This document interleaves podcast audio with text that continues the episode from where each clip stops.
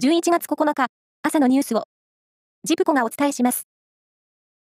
満月が地球の影にすっぽりと入る皆既月食が、昨夜、国内各地で観測されました。今回は、天王星が月に隠れる天王星食も同時にあり、多くの天文ファンらが夜空を見上げました。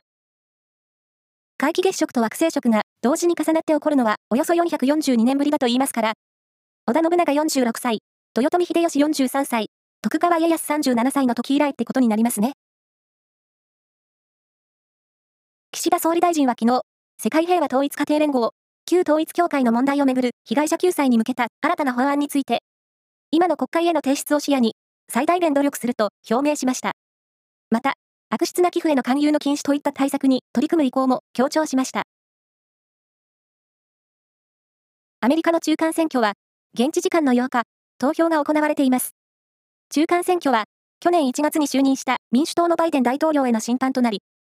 選挙結果は、政権の命運を握ります。現地の政治サイトは、議会下院では共和党が優位で、上院は激戦と分析しています。東京電力の福島第一原子力発電所の事故の後、廃炉や賠償、除染などにかかった費用の総額が、昨年度末までに、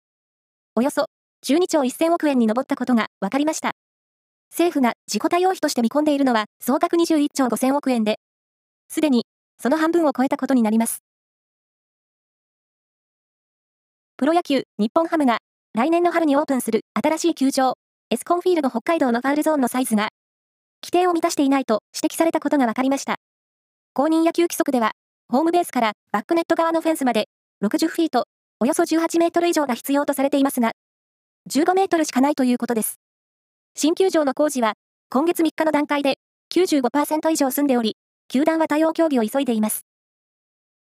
以上です。